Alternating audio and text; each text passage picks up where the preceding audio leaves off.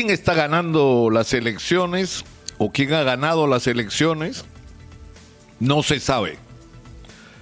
El último reporte de la OMPE de las 7 y 52 de la mañana y cuando se han computado el 96.983% de las mismas actas, el resultado da 8.500.200 8.592.527 votos para Pedro Castillo y 8.505.270 para Keiko Fujimori, lo que hace una diferencia en este momento de 87.257 votos a favor del profesor Pedro Castillo.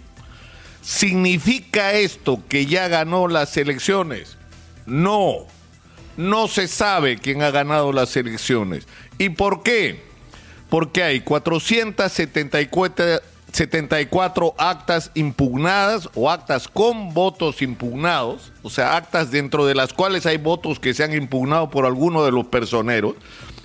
Hay 394 actas donde se ha encontrado algún tipo de error material. Hay 55 actas que han sido consideradas ilegibles, 97 actas que se han considerado con información incompleta, una donde se ha pedido la nulidad 125 actas donde no se consignaron adecuadamente las firmas y 195 actas donde hay más de una observación. Es decir, se observa la, digamos, la legitimidad de un voto la corrección de un voto, si marcó dentro, fuera, al lado del recuadro, o, o donde no hay claridad, donde faltan firmas, de, en fin. Estos son muchos votos, pero no solamente falta computar todas estas actas que como verán ustedes son bastantes y que pasan a las oficinas pertenecientes al ámbito del Jurado Nacional de Elecciones. Pero falta también computar la mayor parte de las actas provenientes del extranjero. En conclusión, no sabemos quién ganó las elecciones. Y esto lo advirtió el jefe de la OMPE el día sábado acá en Exitosa, el señor Piero Corbeto. Dijo que esto iba a suceder, que iba a haber momentos donde podía ganar un candidato, momentos donde podía ganar otro, podíamos regresar a que ganara el otro candidato que había ganado originalmente y de ahí cambiar, y que nada de esto era definitivo, porque iba a depender de que primero llegue el voto urbano y más cercano, de ahí llega el voto urbano más remoto y el primer voto rural, en tercer lugar llega el voto rural remoto, en cuarto lugar el voto amazónico y por último el voto del extranjero. Y hasta que todo este procedimiento no termine, al que se suma el procedimiento de las agnas impugnadas, no hay un resultado.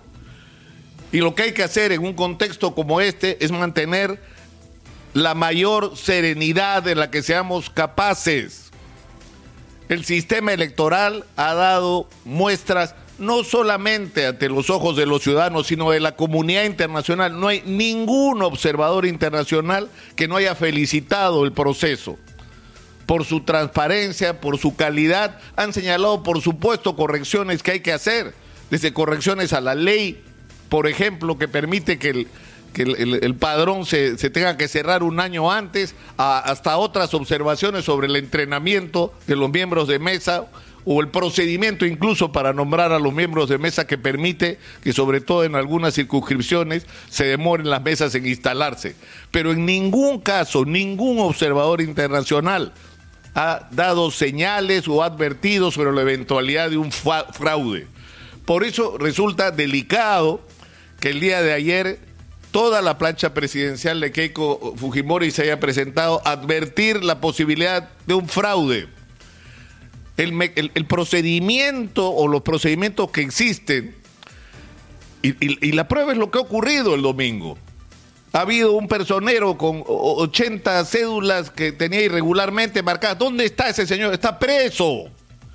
Las personas que han intentado violar la voluntad popular el día domingo de una u otra manera, han sido o detenidas o consignadas, pero lo, que, lo más importante de todo es que no han podido hacer aquello que hubieran querido hacer, que es torcer la voluntad popular. Es decir, no solamente nuestra legislación sino nuestros organismos electorales nos dan la garantía de que si uno tiene una denuncia, uno tiene una observación, esta va a ser procesada adecuadamente y se va a actuar con justicia y con transparencia con respecto a los reclamos.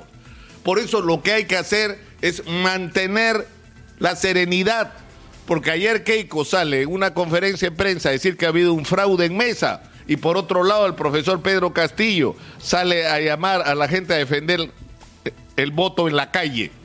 Lo que tendrían que hacer ambos es esperar con serenidad, hacer que sus personeros y sus abogados hagan su trabajo porque hay una disputa en este momento con respecto a todas estas actas que han sido o impugnadas o observadas y sobre las cuales debe aún tomar decisión el Jurado Nacional de Elecciones.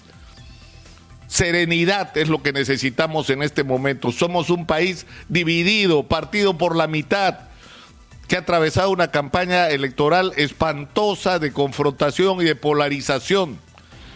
Y si no aceptamos todos un mínimo de reglas comunes para todos, que todos aceptamos como válidas, cuyas conclusiones todos vamos a reconocer, no sé cuál es el destino que nos espera como país, sinceramente. Por eso reiteramos desde acá, desde Exitosa, a la serenidad, a esperar los ciudadanos con paciencia la publicación de los resultados oficiales y a los partidos a defender con legitimidad sus votos a través de sus personeros técnicos y que si hay alguna observación, alguna denuncia, canalizarla a través de los mecanismos que la ley permite.